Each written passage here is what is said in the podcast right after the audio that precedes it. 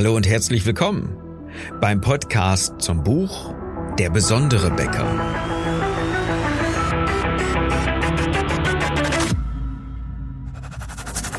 Mein Name ist Philipp Schnieders und als Unternehmer, Autor, Coach und Berater möchte ich dir in den nächsten Minuten helfen, deine Kunden und dein Team strategisch zu begeistern. Dieser Success Podcast ist für alle, die ihr Team erfolgreich führen und den Umsatz ihrer Bäckerei steigern wollen. Ich wünsche dir viel Spaß bei der heutigen Episode. Das Thema Menschen kaufen Emotionen. Und wir übersetzen dieses Wort Gefühle einfach immer mit Emotionen, weil Emotionen das viel schöner klingende Wort ist und es wird klarer dabei. Wenn wir mal ins Englische gucken, dann gibt es eine Wortverwandtschaft von Emotionen und Motion. Also Emotion und Motion. Streichen wir nur das E weg, bekommen wir auf einmal eine Bewegung. Nicht nur mehr Gefühle, sondern eine Bewegung. Und das ist das, was wir in Deutschland wiederum sagen, bewegende Gefühle. Und Jetzt kommt so die These dabei, Menschen kaufen Emotionen. Das heißt, die Leute wollen Gefühle haben und dafür Geld ausgeben. Jetzt klingt das wahrscheinlich erstmal völlig abstrakt und völlig komisch, wenn ich sage, Menschen kaufen Emotionen.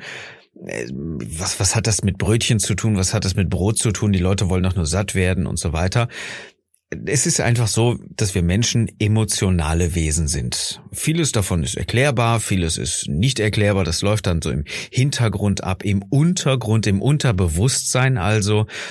Sachen, die uns gar nicht so richtig bewusst sind. Und das hat doch sehr viel mit Emotionen zu tun, mit Schmerz vermeiden oder Lustempfinden auf der anderen Seite. Und alles hat einfach einen emotionalen Hintergrund. Egal was wir tun, ob wir kommunizieren, ob wir einkaufen, ob wir uns Gedanken machen. Vieles davon ist ja gar nicht logisch. Vieles davon äh, ist ja gar nicht so wirklich in unserem Hirn verwurzelt, sondern in den tieferen Sphären im Unterbewusstsein. Es gibt dafür ein ganz einfaches Bild. Stell dir vor, das Unterbewusstsein ist ein Elefant und du bist der Reiter dein Bewusstsein also. Und ähm, das Bewusstsein, das ist ja auch ganz klar erforscht mittlerweile, hat einen sehr geringen Anteil. Irgendwo zwischen fünf und vielleicht zehn oder maximal 15 Prozent.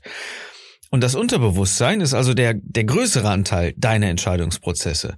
Und das ist der Elefant, ja. Also das ist äh, die Richtung, die der Elefant einschlägt, die wird gegangen. Im Prinzip völlig egal, ob jetzt der Reiter darauf links oder rechts will. Wenn der Elefant nach links will, dann geht er nach links. Und egal, ob der Reiter jetzt nach rechts will. Es spielt einfach überhaupt keine Rolle. Weil das Unterbewusstsein so dermaßen stark ist. Und jetzt müssen wir mal ein bisschen tiefer gucken machen wir zwangsläufig, wenn wir uns über Unterbewusstsein unterhalten. Das Unterbewusstsein wird ja gespeist von Erfahrung, von Glaubenssätzen und von Gefühlen, die man mit Erfahrungen und so weiter dann auch verbindet. Und das bedeutet, dass alles, was irgendwo abgespeichert wird unter diesem Aspekt der Gefühle, der Emotionen auch abgelegt wird, mit welchem Gefühl man irgendwas empfunden hat, ja.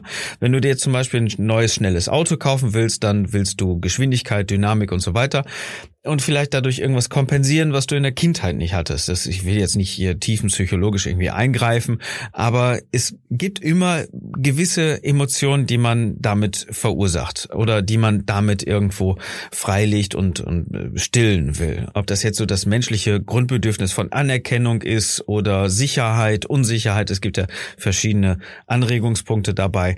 Das spielt jetzt erstmal weniger eine Rolle, aber wichtig ist, dass, dass du jetzt verstehst, egal was passiert, die Menschen kaufen Emotionen.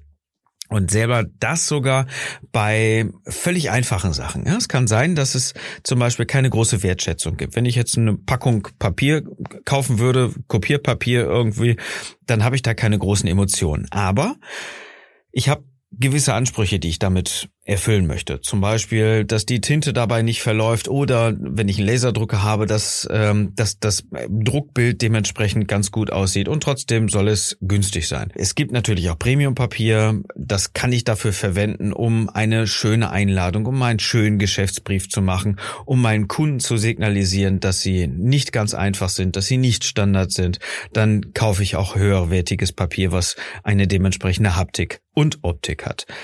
Okay, auch da habe ich wieder Ansprüche, da habe ich wieder Emotionen drin, um mich selber darzustellen, um ein, ein Ziel zu erreichen und nicht einfach nur alles immer billig. Obwohl das das Produkt ist der Kopierpapierbranche, der der Office-Branche irgendwie, womit man am meisten Geschäft zu sich holen, äh, zu sich ziehen kann ein bisschen rumgestammelt jetzt, aber ich glaube, du verstehst, was ich meine. Äh, das ist einfach so ein austauschbares Ding, ja. Das spielt überhaupt keine Rolle, ob das jetzt eine Marke ist äh, oder oder keine Marke. Das das Papier ist es einfach.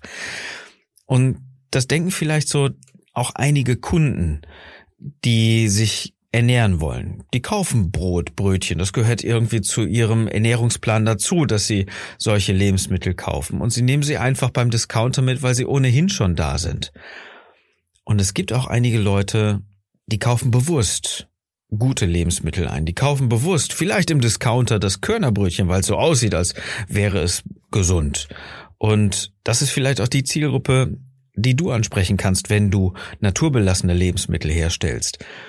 Ja, vielleicht für ein bisschen mehr, aber trotzdem in einer wesentlich höheren Qualität, also preiswert zu sein, immerhin noch. Wir gehen aber nochmal ganz, ganz weit zurück in ein anderes Beispiel, nämlich das Beispiel, was ich in meinem Buch geschrieben habe, Der besondere Bäcker. Wenn du das Buch noch nicht kennst, dann lies es dir bitte durch. Es ist wahnsinnig hochrangig mit Content vollgepackt. Für 24,80 kannst du es dir bestellen.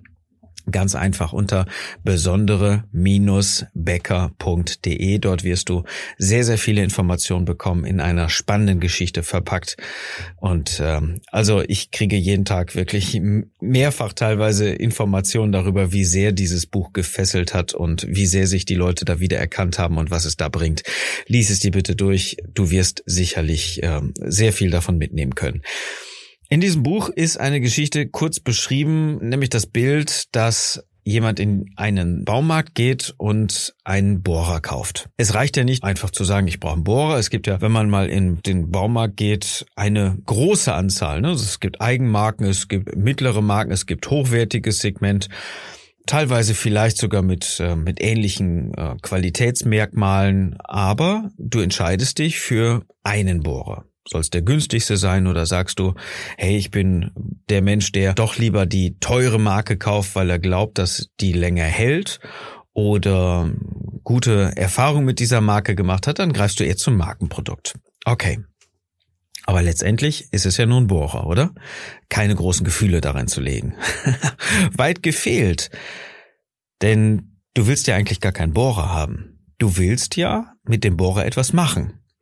Und der Bohrer ist ja nur Mittel zum Zweck. Also du kaufst einen Bohrer, um, sagen wir mal, ein Loch zu bohren. Zwangsläufig. Du willst ja keinen Bohrer haben, du willst ja dieses Loch in der Wand. Und du brauchst diesen speziellen Bohrer, um dieses Loch in der Wand zu machen.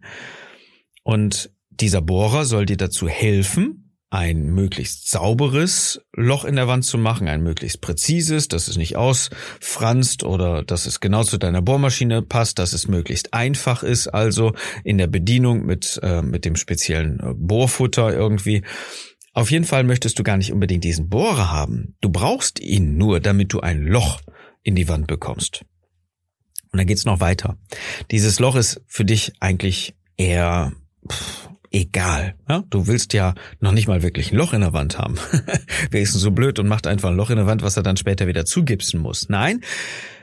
Du willst dieses Loch haben, um darin ein Dübel zu packen mit einer Schraube oder irgendwas anderem, um etwas zu befestigen. Sagen wir mal ein Regal oder den Schrank, der sonst, äh, wenn die Laden aufgehen oder die Schranktüren aufgehen, von der Wand irgendwie nach vorne rutscht dass der nicht umfällt, möchtest du deswegen ein Loch in die Wand bohren, um den Schrank zu befestigen.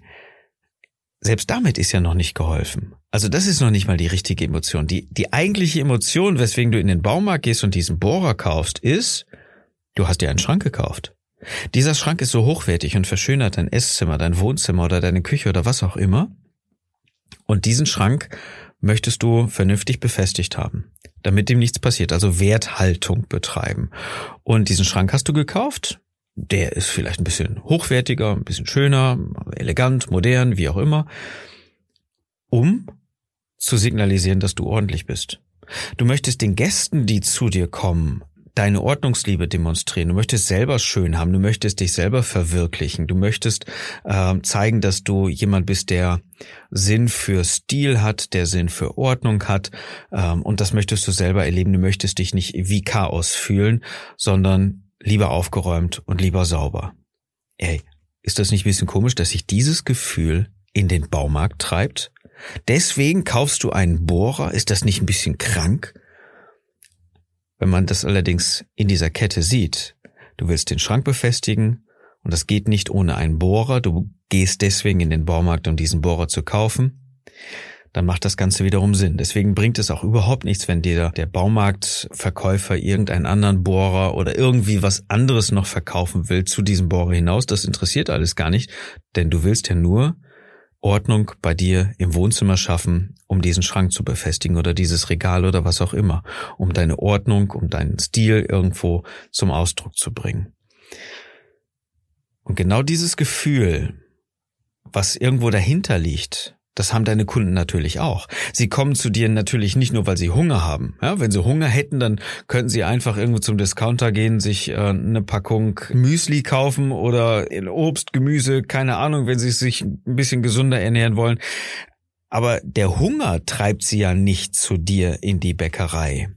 Sie wollen vielleicht, gehen wir mal davon aus, ähm, später zur Firma fahren und diesen diese Brötchentüte auf dem Schreibtisch liegen haben, um zu signalisieren, hey, ich ähm, ernähre mich gezielt. Ich gehe nicht einfach nur zum Discounter und hole mir da billige Brötchen. Nein, ich habe die Brötchentüte meiner Lieblingsbäckerei auf dem Schreibtisch liegen, um auszudrücken, dass ich äh, bewusst Körnerbrötchen nehme oder wie auch immer, dass ich mich bewusst ernähre.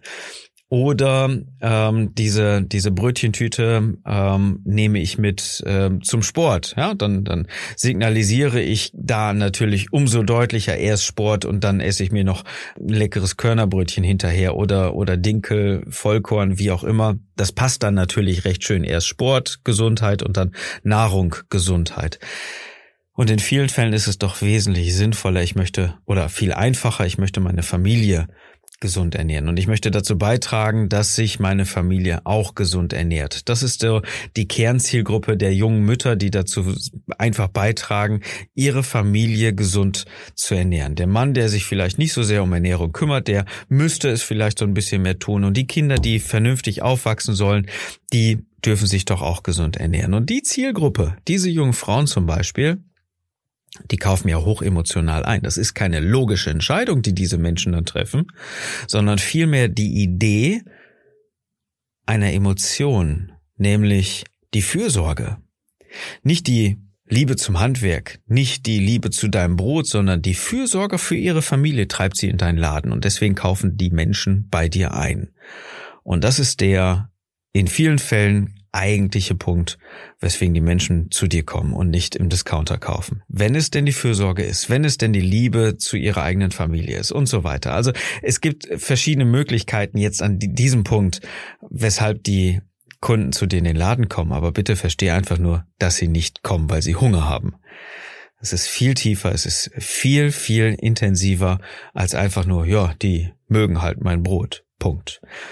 Und wenn ich mich mit neuen Bäckern unterhalte, die äh, mit uns ein Strategiegespräch führen, dann ist das doch häufig der Punkt, der am meisten Irritationen herbeiführt. Denn die meisten Bäcker sind ja gewohnt, sich über ihr Brot zu definieren und gar nicht hinterfragen, wieso kommen denn überhaupt die Kunden? Was sollen die Kunden denn eigentlich? Ich meine, die, die sind ja noch nicht mal irgendwie gleich. Das sind äh, arme, reiche, dicke, dünne, ältere, jüngere. Ich kann da gar keine Gleichung finden.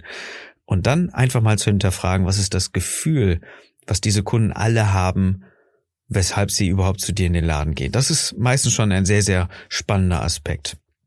Wenn du auch ein Strategiegespräch mit uns führen willst, dann klick einfach www.besondere-becker.de. Dann können wir uns einfach mal etwas unterhalten mit mir oder mit meinem Team, weswegen die Kunden überhaupt zu dir kommen und was deine Strategie ist, ihnen noch mehr davon zu geben, den Grund noch besser zu erfüllen, weswegen sie überhaupt zu dir kommen. So, kurze Episode für heute, das war's. Ich hoffe, sie hat dir gefallen. Wenn ja, tu mir bitte einen Gefallen. Sprich mit anderen Bäckern drüber, damit sie auch diese Impulse, auch diesen Input bekommen. Äh, vielleicht sogar das Buch lesen, der besondere Bäcker, besondere minus bäcker.de. Vielen Dank, dass du uns hilfst mit deiner 5-Sterne-Bewertung und vielleicht einen kleinen Kommentar auf Apple Podcasts auch andere Bäcker zu erreichen. Das hilft uns einfach auch die Botschaft weiter zu verkünden, anderen Unternehmen, anderen Betrieben zu helfen, Mitarbeiter und Kunden strategisch zu begeistern. Du weißt ja, es ist unser Ziel, dass du deine Umsätze steigerst, neue Mitarbeiter für dein Team gewinnst, die erfolgreich führst und äh, damit also ein besonderer Bäcker wirst. Ich wünsche dir, dass du heute einen erfolgreichen und besonderen Tag hast und vor allen Dingen, dass du mit deiner Bäckerei begeisterst.